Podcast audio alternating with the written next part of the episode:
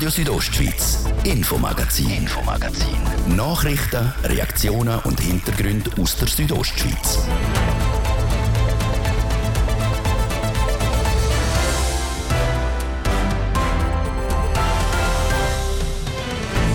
Der Brienzer Rutsch ist bekannt. Weil es seit Jahren Bewegungen im Gebiet gibt, kann er zum Problem werden. Aber ich würde mal sagen, es ist wahrscheinlich einer der am besten überwachtesten ähm, Felshänge in der Schweiz überhaupt.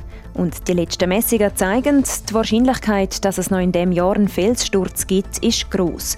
Darum muss sich die Bevölkerung auf eine mögliche Evakuierung von mehreren Wochen bis mehreren Monaten einstellen. Dass man heute über eine Evakuierung eventuell den Sommer, Spätherbst formieren muss, das ist natürlich für den Gemeindevorstand, für meine Person, für den Gemeindeführungsstab doch belastend, ja so der Gemeindepräsident von Albula Alvra. Gestern Abend haben die Behörden über die Abläufe informiert. Wir sind dabei und haben den Puls gefühlt. Und die Bündner FDP tritt an den nationalen Wahlen im Herbst mit drei Listen an. Wir haben Freude, um mal etwas Außergewöhnliches zu machen. Was der Parteipräsident damit genau meint, das im ersten Teil vom Infomagazin hier bei Radio Südostschweiz. Im Studio ist Zeraina Zinsli. Einen guten Abend. Die Mehrzweckhalle in Tüfenkastel war gestern Abend voll. Der Grund, die Behörden haben die Bevölkerung über den Brienzer Rutsch informiert. Dass das Interesse so gross war, das ist kein Wunder. Weil die Lage die hat sich in den letzten Wochen zugespitzt. So fest, dass die Geologen ab dem Frühsommer mit einem Felssturz rechnen.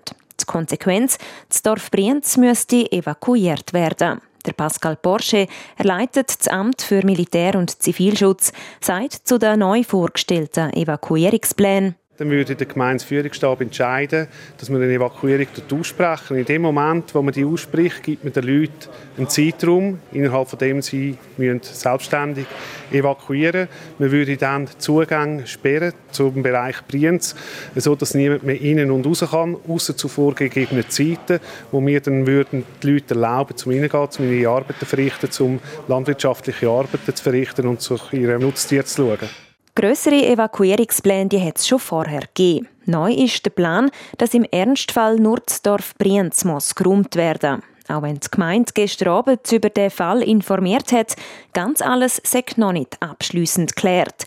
So der Gemeindepräsident von Albula Alvra, der Daniel Albertin. Bis jetzt ist man davon ausgegangen, dass man eine Evakuierung gross machen muss. Das ist, wie heute auch erwähnt worden ist, noch mit Teil von Surava, Kastel und Fazerol. Das wird es nicht sein. Bei dem Szenario von der Insel ist wirklich Brienz tangiert und die Evakuierung, die steht.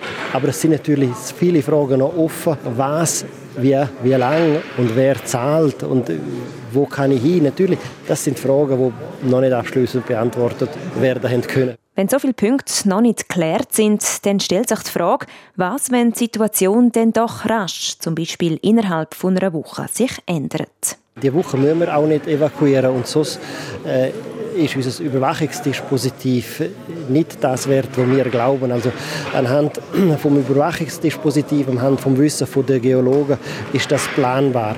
Und wir haben heute die Informationsveranstaltung auch frühzeitig gemacht, damit sich auch die direkt Betroffenen natürlich gewisse Gedanken machen, wie, wie, wie, wie verhalte ich mich in einer Evakuation und dass wir natürlich auch noch offene Fragen haben, das ist ganz klar. Schlussendlich, wenn man von 1000 Fragen 900 beantwortet hat, sind wir schon gut. Aber was für Gedanken machen sich denn die Bewohnerinnen und Bewohner von Brienz und Umgebung nach den Informationen, die sie von den Behörden gekriegt haben? Ja gut, das Gefühl ist jetzt halt natürlich schon länger, äh, dass man weiß, dass das äh, Brienz rutscht, dass die Gefahr da ist. Das Problem ist einfach, jetzt wird es wieder konkreter. Wir hatten das schon mal gehabt, dann hat sich das Ganze ein bisschen beruhigt. Die Hoffnungen sind in den grossen, in den Entwässerungsstollen natürlich jetzt auch geflossen. Und jetzt hat sich halt das leider von deren Inseln halt äh, so entwickelt. Die Hoffnung stirbt am Schluss. Also man hat immer das Gefühl, vielleicht, vielleicht kommt es so ab, dass einfach das Dorf nicht betroffen wird. Es ändert an meinem Gefühl gar nichts, weil ich noch nicht Angst habe. Für mich ist Med Media. Also das beschäftigt mich viel mehr, weil äh, wir haben von überall Telefon gekriegt, weil es Panik um uns haben und so. Die Belastung ist grösser als mit dem Rutsch zu wohnen. Das widerspiegelt auch das, was der Gemeindepräsident selber empfindet. Laut ihm ist die Stimmung im Dorf Brienz sehr unterschiedlich. Die Stimmungslage ist zwischen am liebsten würde ich morgen gehen, bis es wird sowieso nicht eintreten. Und der Spagat, dann müssen kommunizieren, was die Wissenschaft eigentlich erarbeitet hat und was die Wissenschaft mit all den Untersuchungen, die man in Brienz jetzt vorgenommen hat, aufzeigt dann probieren zu aufzeigen, dass es eben nicht so ist, dass es eventuell doch kommen könnte, das ist nicht ganz einfach. Es ist also für die Behörden schwierig zu übermitteln, dass sich die Situation in den letzten Jahren zugespitzt hat. Weil das Dorf, das lebt schon seit 1880 mit Bewegungen. Und die Brienzerinnen und Brienzer, die haben sich auch schon seit zwei bis drei Generationen daran gewöhnt. So kann man davon ausgehen, dass es der eine oder die andere gibt, wo der Daten nicht traut und das daheim nicht will verlassen. Ja gut, die Gemeinde hat natürlich eine Verfügung. Die Gemeinde ist auch, hat auch eine gewisse Verantwortung. Wenn jemand drinnen bleibt und es etwas passieren, ja, hat man natürlich dann wieder verantwortlich, dass diejenige Person gleich rauskommt und dann gefährden wir natürlich andere Personen. Also ganz konkret gesagt, wenn jemand nicht zum Dorf ausgehen will, wenn wir verfügt haben zum Evakuieren, dann müsste natürlich die Polizei seine Aufgabe hier wahrnehmen. Sagt der Daniel Albertin, der Gemeindepräsident von Albula Alvra, wo gestern Abend die Bevölkerung über die neuesten Evakuierungspläne und Entwicklungen rund um den Rutsch mit informiert hat. Und eins kann man nach einer kleinen Umfrage gerade nach der Veranstaltung sagen. Die meisten Erwartungen, die die Bevölkerung an den Anlass hatten, die sind erfüllt worden. Ich denke, man wünscht sich immer mehr. Und zwar, dass sie ganz genau können sagen aber es ist auch ganz klar und logisch, dass das eben nicht können. Gewisse Szenarien haben sie aufgezeigt, sie haben die Wahrscheinlichkeit aufgezeigt. Ich denke, es war eine gute Veranstaltung. Es ist natürlich immer schwierig. Was für uns nicht geklärt ist, das ist, wir haben ein Mehrfamilienhaus. Wie geht es mit den Mietern? Die Mieter sind schon gekommen. Mich fragen, ja, wem wir gehen müssen. Wer finanziert das? Und jetzt haben wir eben gehört, dass wir als Vermieter nicht verpflichtet sind, dass das Mieter. Und das ist eine Frage, die mich eigentlich schon noch beschäftigt. Nur wegen dem Rutsch selber, das ist das, was wir erwartet haben. Und deswegen haben wir nicht Angst. Man ist gut informiert worden. Es ist halt im Moment sehr viel jetzt im Kopf. Ob jetzt das wirklich kommt, muss man es machen. Und äh, wie reagiert man dann? Ist man dann ruhig oder ist man ganz nervös? Oder einfach im Moment so Kopfkino.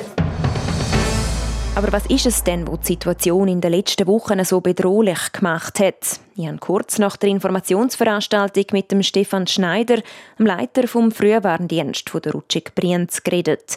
Er erzählt, warum sich die Situation besonders um den Teilbereich oberhalb vom Dorf, der sogenannten Insel, zugespitzt hat. Also wir haben vor allem insbesondere in den letzten drei Monaten festgestellt, dass die Geschwindigkeiten auf der Insel markant zunehmen und vor allem zusätzlich auch an der, an der Basis, am untersten Teil von dieser Insel. Und wir haben dort müssen befürchten, oder wir befürchten, dass in absehbarer Zukunft die Basis instabil wird und sogar könnte ausbrechen. Die ist jetzt auch schon sehr stark aufgelockert. Und wenn die abbricht, dann entfällt die stützende Wirkung und es gibt die Möglichkeit, dass dann die ganze Insel oben nachbricht und sich entleert.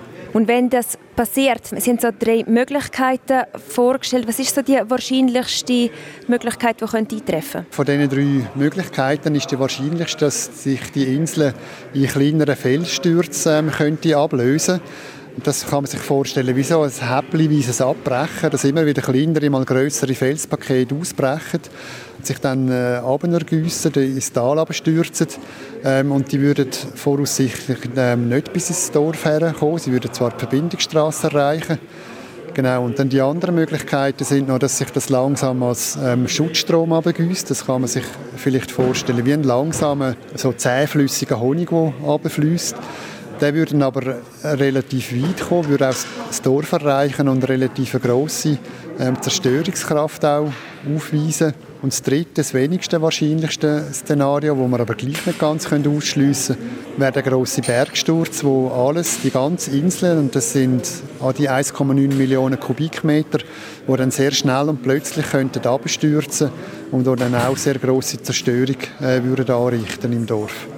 Zuletzt hat man ja die Verbindungsstraße nach Landschlenz gesperrt, eben genau aus dem Grund, weil sich ein Teil der Insel gelöst hat und dort selbstständig sich ein bisschen bewegt. Ist das wie ein erstes Anzeichen schon, dass das eben das erste Szenario könnte eintreten? Ja, das ist ähm, sicher ein Hinweis darauf, eben, das ist die Folge auch von den erhöhten Geschwindigkeiten an der Basis der Inseln und auch die verstärkte Auflockerung. Wir haben jetzt insbesondere letzte Woche, also in der Karwoche, haben wir sehr viel Aktivität und viele Steinschläge und Blockschläge aus diesem Gebiet gehabt, was das Tiefbauamt auch veranlasst hat, aus Sicherheitsgründen die Verbindungsstraße zu schliessen. Man hat ja gesagt, das wird in den nächsten paar Tagen runterkommen, dort am Karfreitag. Jetzt ist das bis jetzt, ja, es ist, glaube vom Samstag auf den Sonntag hat sich mal noch etwas gelöst, aber seither ist die Straße eigentlich immer noch gesperrt. Also wie genau sind denn die Angaben? Ja, also es ist effektiv so, dass wir am äh, letzte Woche auf das Osterwochenende hin auch erhöhte Geschwindigkeiten gemessen haben in dieser Basis und wir sind davon ausgegangen, dass sich dort ein grösseres Kompartiment könnte ablösen könnte. Es ist dann effektiv, in der Nacht vom Samstag auf den Sonntag ist ein kleinerer Teil abgebrochen, allerdings nicht ganz so groß, wie wir das vorausgesehen haben. Das hat sich in der Folge dann auch wieder ein bisschen beruhigt. Und durch das wir jetzt natürlich einfach gesehen haben, dass die Abbrüche stattgefunden haben und wir das noch weiterhin auch immer beobachten ist da sicher das Tiefbauamt im Moment auch noch auf der sicheren Seite und kann kein Risiko eingehen. Und sie tun das fortlaufend beurteilen und wenn sich das weiter beruhigt, wird man da dann vermutlich die Straße auch wieder können auftun Und wie schätzen Sie die Gefährdung für zum Beispiel eben Fazerol oder Teil von Kastel und so weiter? Wir reden ja jetzt vor allem über Brienz. Ja, im Moment ist es effektiv so, dass wir eben das Szenario Insel, das jetzt im Vordergrund steht, wo wir auch befürchten müssen, dass sich das in den nächsten äh, Monaten äh, dort wird ähm, ablösen oder Teil davon, dass dort sind effektiv nur, also nur in Anführungszeichen das Dorf Brienz bedroht. Watzerol steht in diesem Szenario nicht im Vordergrund, das ist außerhalb vom Schadensperimeter. Und auch grosse Teile von, von tiefen Kasteln sind in diesem Fall nicht betroffen. Aber da muss ich auch betonen, eigentlich die grossen Evakuierungsszenarien, die grossen Bereiche, die man früher auch schon definiert hat, die bleiben nach wie vor bestehen. Sie sind allerdings jetzt einfach nicht im, im, Zentrum oder im Fokus, weil wir im Moment wirklich auf die, auf die Inseln schauen. Sagt der Geologe und Leiter vom Frühwarndienst der Rutschig Brienz, der Stefan Schneider.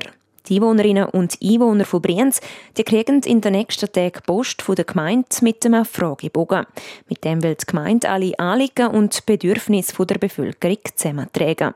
Und am 12. Mai steht dann der nächste Informationsanlass auf der Agenda.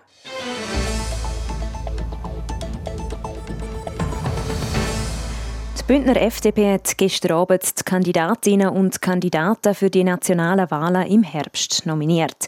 Mit dem Spitzenduo Anna Giacometti und Christian Rathgeb sind die Chancen intakt.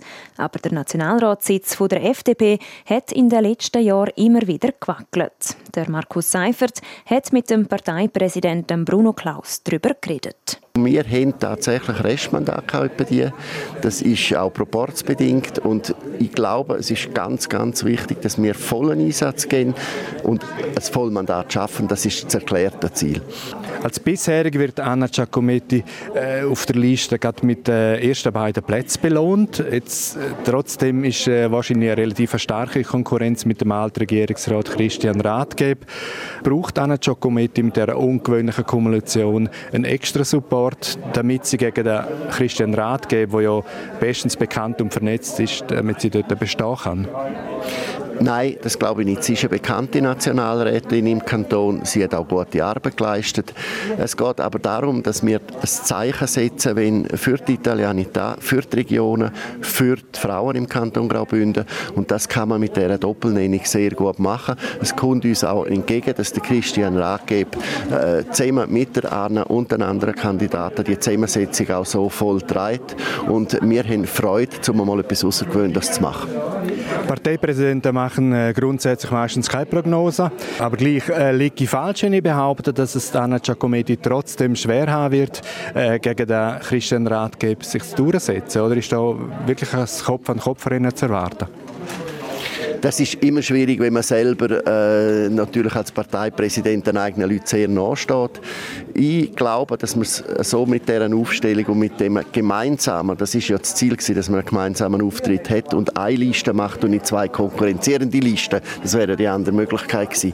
Das hat man bewusst nicht gemacht und ich glaube, so wird man mit dem Resultat, wie es auch rauskommt, wo ich persönlich der Meinung bin, dass die Nationalrätin da sehr gute Chancen hat, um das wiederzuholen. Äh, aber man wird mit dem Resultat umgehen können. Laut der nationalen Umfrage wird der FDP ein Wählerinnenanteil von ca. 15,5 Prozent vorausgesagt. Das ist aber noch vor dem CS-Debakel. Ist die FDP als Partei der Wirtschaft und als Partei der Banken überhaupt noch glaubwürdig? Also die FDP ist im Kanton Graubünden und wir haben in Graubünden einen Wahlkampf zu bestehen, wird sie nicht mit den Banken äh, und, und dem CS-Debakel gleichgesetzt. Wir gelten als sehr regional, wir gelten als Gewerbepartei, wir gelten als wirtschaftsfreundliche Partei mit einer Kernkompetenz bei Steuern und Wirtschaft, aber wir sind sicher nicht im Zusammenhang mit dem Bankenskandal, dass wir jetzt da unter Druck kämpfen in dieser Prozentzahl, das glaube ich nicht. Aber schließt Bruno Klaus aus, dass es äh, auf nationaler Ebene doch ein Dämpfer sein könnte mit dem ganzen äh, CS-Debakel, das man hatte? Ich glaube, es haben alle realisiert, dass das CS-Debakel kein Parteiendebakel ist. Also, und auch schon gerne nicht vom Freisinn. Das ist das Versagen von CEOs wo man da, äh, und von Verwaltungsratsmitgliedern und Präsidenten, wo man da jetzt muss, wo man hat müssen auffangen. Das hat man gemacht. Das ist jetzt im Nationalrat nicht gotiert worden, im Ständerat schon. Und ich glaube, die Krise wird vorbeigehen und bis in den Herbst, wenn sich die Situation stabilisiert, wird der Einfluss vom CS-Debakel auf die Wahlen relativ klein sein. Letzte Frage. Die SVP dürfte mit der Migrationspolitik punkten. Die SP wird sich mit sozialer Gerechtigkeit und mit, mit Gesundheitspolitik und Heiratsstrafe probieren zu profilieren. Wo liegt der Schwerpunkt der Freisinnigen im Wahljahr 2023? Ich bin völlig davon überzeugt, dass man nicht mit Schlagwörtern äh, Wahlen gewinnt, sondern man gewinnt Wahlen mit Aufbauarbeit, mit seriöser Arbeit, mit Arbeit vor Ort, weil die Wähler sind in den Kreisen, sie sind in den Gemeinden und dort muss man sie abholen und dort ist vor allem wichtig, dass man Personen hat auf diesen Listen, auch wenn es Proportswahlen sind, die das Vertrauen der Bevölkerung geniessen und das wird unser Weg sein.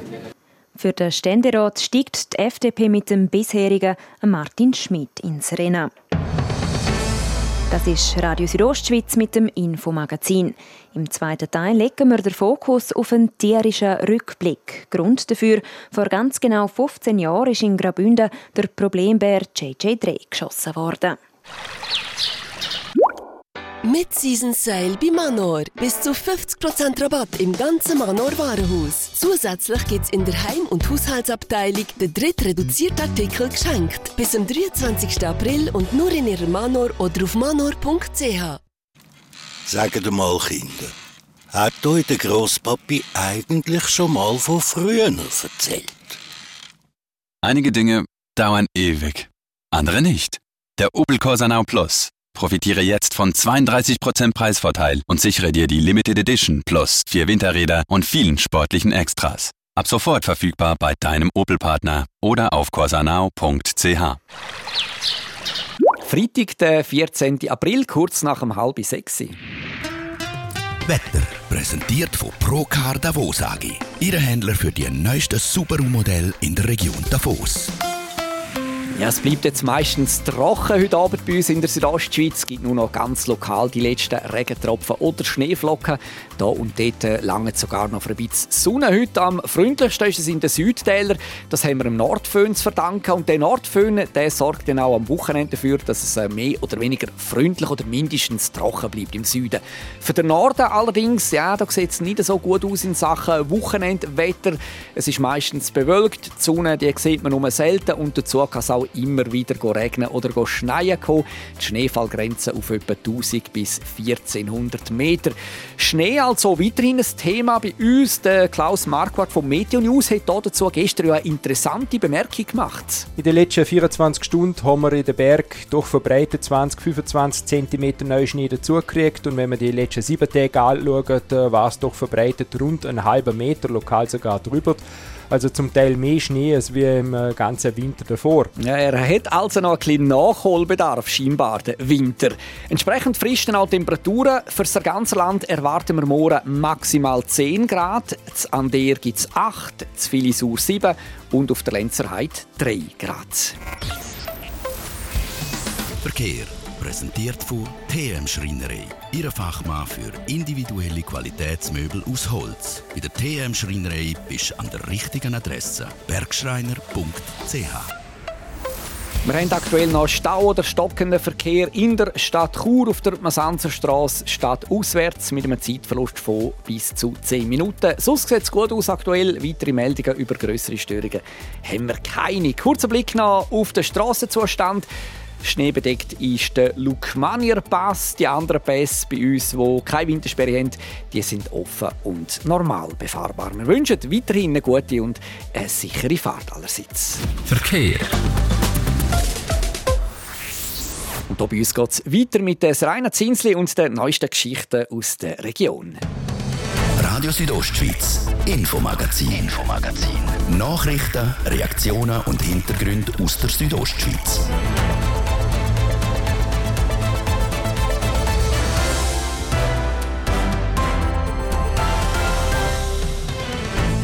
Auf den Tag genau vor 15 Jahren hat die Bündner Wildhut der Bär JJ3 geschossen, weil er hat sich zum Problembär entwickelt hat. Er ist dann auch bei Tag in die Siedlungen hineingegangen. Er ist einfach immer stärker an den Menschen gewöhnt und so ist er einfach immer stärker zu einem Risiko geworden.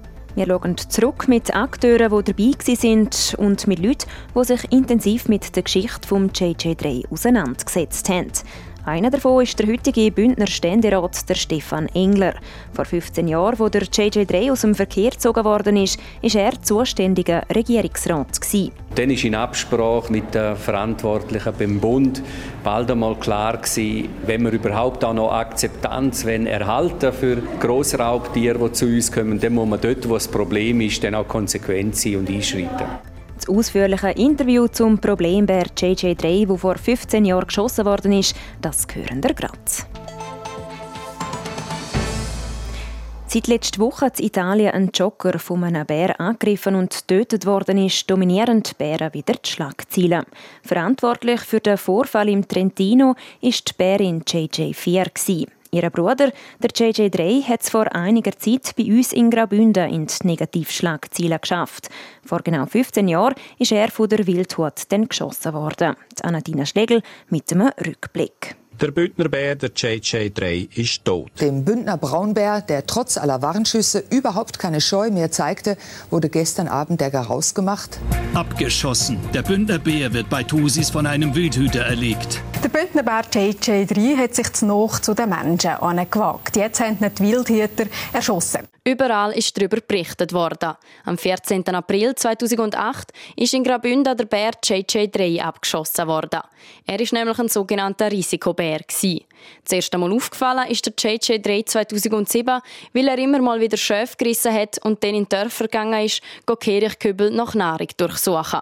Und auch in einer Garage von jemandem sei er plötzlich mal auftaucht, erzählt Katja Alves. Sie hat nach dem Tod von JJ3 ein Buch über den Berg geschrieben und kennt sich bestens mit seiner Geschichte aus. Das sind Bären, die sind aus Slowenien gekommen, die JJ-Bären. Und jetzt das Problem ist mit denen dass die dort äh, wohl in der freien Natur gelebt haben, aber in den Hotels angefüttert worden sind. Das heißt, es sind eine Art Touristenattraktion gewesen. Und ähm, die haben halt dann gewusst, dort, wo, äh, dort, wo es Menschen hat, gibt es auch Futter. Der JJ3 hätte das Verhalten vor allem durch seine Mutter gelernt. Das allein hat ihn aber nicht zum Risiko gemacht. Laut Katja Alves ist er nämlich auch noch schlau gewesen. Die Wildhüter haben ja versucht, man sagt dem vergrämen, oder sie haben versucht, ihn zu vertreiben. Da hat er gedacht, okay, wenn ich jetzt nicht zu dem Kübel darf, dann gehe ich halt zu dem anderen. Mhm. Aber ihm wäre nicht in den Sinn gekommen, ich darf zu gar keinem Kübel mehr. Oder diese Sachen. Oder dass er, ähm, ein Wildhüter hat mir erzählt, dass er die Motoren erkannt hat. Also das heißt, wenn die Wildhüter mit ihren Autos angefahren sind, dann hat er sich versteckt und ist nachher wieder führen. Darum haben auch alle Versuche der Wildhüter, den Bär einzuschüchtern, keinen Erfolg gehabt. Immer öfters und in immer mehr Dörfer ist er gegangen und hat die Wildhut rund um die Uhr auf Trab gehalten. So hat er sich langsam zum Risikobär entwickelt. Schlussendlich ist der Bündner Behörde nur noch eins geblieben, der Abschuss. Der ist am 10. April 2008 beschlossen worden. Nur fünf Tage später ist der damalige Bündner Regierungspräsident, der Stefan Engler, vor die Medien getreten. Das Wildtier wurde im völligen Einklang mit dem Bärenkonzept erlegt, nachdem es mit Zustimmung der Verantwortlichen auch des Bundes zum Risikobär erklärt werden musste. Leicht gefallen ist am heutigen Mittelständerat der Entscheid vor 15 Jahren nicht, wie der Stefan Engler damals gegenüber SRF gesagt hat. Also es ist ein ganz schwieriger Entscheid, wo man sich auch nicht darüber freuen kann und schon gar nicht darüber stolz äh, sein kann. Es ist aber der Entscheid, der notwendig war in dieser speziellen Situation, auf Empfehlung und in Abstimmung mit den Fachleuten vom Bund, der Bär als Risikobär äh, müssen abschiessen. Jemand, der bei dem Abschuss mit dabei war, ist der Hannes Jenny, der stellvertretende Leiter vom Bündneramt für Jagd und Fischerei. Er hat in dem Moment auch heute noch hautnach in Erinnerung. Das war der erste Bär, den wir entnehmen mussten. Es war sicher ein emotionaler Moment, aber auch ein Moment, wo es auch ein Aufschnaufen gegeben hat, dass wir eigentlich die verringert haben und eigentlich das Risiko minimieren können. So. Seit der JJ3 durch die Bündner Wälder gewandert ist, sind immer mal wieder Bären auf Graubünden gekommen. Von denen habe ich aber grösstenteils wenig gespürt. Haben auch sehr wenig Schäden in Landwirtschaft. Das waren eigentlich wirklich sehr scheuche Bären, die eigentlich uns eigentlich keinen Anlass zur Sorge gegeben haben nachher tut man einfach jedes Individuum beobachten und äh, schauen, wie sich das entwickelt tut. Und sobald eine negative Entwicklung ist, dann muss man die Tiere einfach entnehmen, sonst haben wir den Konflikt vorprogrammiert. Letztes Jahr ist das Bündneramt für Jagd und Fischerei davon ausgegangen, dass zwei Bären im Engadin und im Müsteir unterwegs waren. Nutztiere haben sie aber keine gerissen. Das der Beitrag von Anatina Schlegel in Zusammenarbeit mit der Manuela Meuli. Heute ist der JJ3 übrigens immer noch im Kanton Graubünden zu sehen. Der Bär ist im Bündner Naturmuseum in Chur ausgestellt. 15 Jahre nach dem Abschuss vom Problembär JJ3 erzählt uns der Mittelständerat der Stefan Engler, wie er die Zeit erlebt hat. Weil er dort der zuständige Bündner Regierungsrat war, hat ihn der Bär auf Trab gehalten. Wie alles abgelaufen ist und warum der Kanton für den Problembär keine andere Möglichkeit als der Abschuss gesehen hat, das hat er der Anatina Schlegel im Interview erzählt. Der JJ3 war so ein Spezialfall, der dann nicht einfach nur im Münstertal geblieben ist oder im Untergängadin und wieder zurück gegangen ist, sondern der ist dann über den Flüela-Pass bis in die Region Lenzerheide und Albulatal gekommen und hat sich dann mehrere Wochen dort auch aufgehalten. Wie ist denn das Ganze rund um den Abschuss gelaufen? Ja, man hat noch nicht genau gewusst, wie man mit dem soll umgehen soll. Es hat zwar so ein Konzept gegeben, aber nie erprobt. Und das Konzept hat unterschieden zwischen einem problemlosen, unauffälligen Bär, einem auffälligen Bär und einem Problembär. Und da ist es darum gegangen, nicht schnell Schlussfolgerungen und Konsequenzen zu ziehen, aber auch nicht zu spät. Und nachdem dann der Bär immer mehr, immer näher in den Dörfern sich aufgehalten hat, sich an Komposthäufen gemacht hat und auch jegliche Scheu verloren hat, ist der Moment gekommen, wo man ihn zum Problemmeer hat müssen bezeichnen. Teil Leute aus der Bevölkerung haben sich dann auch gegen den Abschuss gewehrt. Wie ist das für Sie als Regierungsrat gewesen? Ja, wo dann der Bär dann noch weiter Richtung äh, Norden gezogen ist, also dann über die Autobahn bis zum Heinzenberg, hat man dann auch müssen befürchten, dass der plötzlich in Ems und vor Chur könnte stehen und nachdem er einfach jegliche Scheu verloren hat, sich auch nicht hat vertreiben lassen, ist das eigentlich die einzige Möglichkeit noch gewesen, da auch die Bevölkerung zu schützen und mit dem Abschuss dann auch da halt einen, Schlussstrich zu ziehen. Die Reaktionen nachher äh, haben einen Shitstorm zur Folge gehabt, wo vor allem aus Italien mehrere tausend E-Mails so unser Departement überschwemmt haben und auch lahmgelegt haben. Aber gerade im Kanton hat es natürlich auch viel Verständnis gegeben. Wie ist denn die Entscheidung gefällt worden, der JJ3 zu schiessen? Oder wann war so der Zeitpunkt, wo man gesagt hat, jetzt muss man? Ja, wo er sich nicht mehr vertreiben lassen hat durch unsere äh, Wildhut, wo er dann um Häuser umgestrichen ist, so Abfallhäusli auch gestürmt hat, haben wir gesehen, also das ist ein Bär, der sich äh, nicht einfach vertreiben lässt, wo in einer nächtlichen Begegnung auch zu einem größeren Problem könnte werden, ein Unfall könnte passieren. Und dann ist in Absprache dann auch mit den Verantwortlichen beim Bund bald einmal klar gewesen, wenn wir überhaupt auch noch Akzeptanz wenn erhalten für Grossraubtiere, die zu uns kommen, dann muss man dort, wo das Problem ist, dann auch konsequent sein und einschreiten. Jetzt die Mutter vom JJ3, die ist eingefangen worden und ist in einem Keg. Warum hat man sich da beim JJ3 dazu entschlossen, zum schiessen und nicht auch so einzufangen zum Beispiel? Ja, die Überlegungen hat man sich auch gemacht. Man hätte sich dann aber auch müssen damit auseinandersetzen ja, wohin tun wir ein Problembär? Wir wissen, der schafft Problem. Wer hätte uns den auch abgenommen?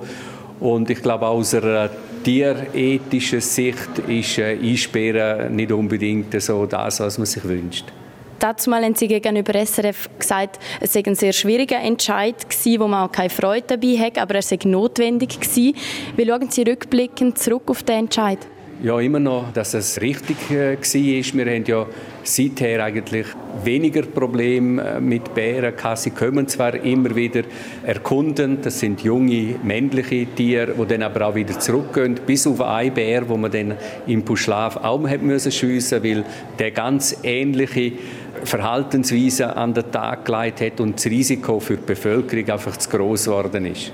Hat es denn seit damals auch Fortschritte in der Handhabung gegeben mit so Problembären? Ich glaube, es hat sich vor allem jetzt äh, eher im Umgang mit der Wölfe einiges tun. Man hat vieles dazu gelernt. Bei den Bären stellen wir fest, dass die zwar Graubünden erkunden, aber weil die Weibchen nachziehen, die männlichen Bären wieder zurückgehen. Und so gesehen ist dort äh, das Problem, glaube ich, weniger als jetzt im Umgang mit den Wölfen. Aktuell tut ja vor allem jetzt gerade auch die Schwester vom JJ3, JJ4 für Aufruhr sorgen. Wie würden Sie jetzt umgehen mit dem Problem, wer JJ4, wo in Trentino einen Joker getötet hat, falls sie jetzt in die Schweiz kommen würde? Also ich glaube, da gibt es eigentlich nur eine Antwort. Oder? Ein Bär, der so ein Verhalten an den Tag legt, dass er auch äh, Menschen angreift und sogar tötet, der hat keinen Platz.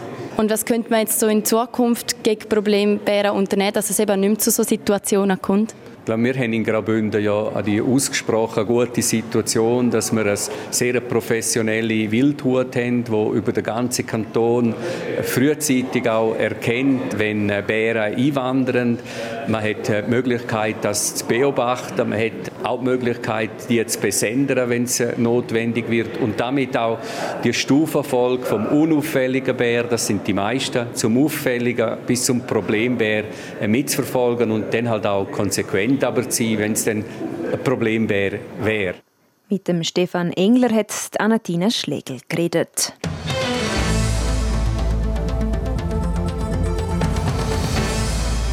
Reithalle in St. Moritz gibt schon länger zu reden, beziehungsweise vor allem die Zukunft der Reithalle.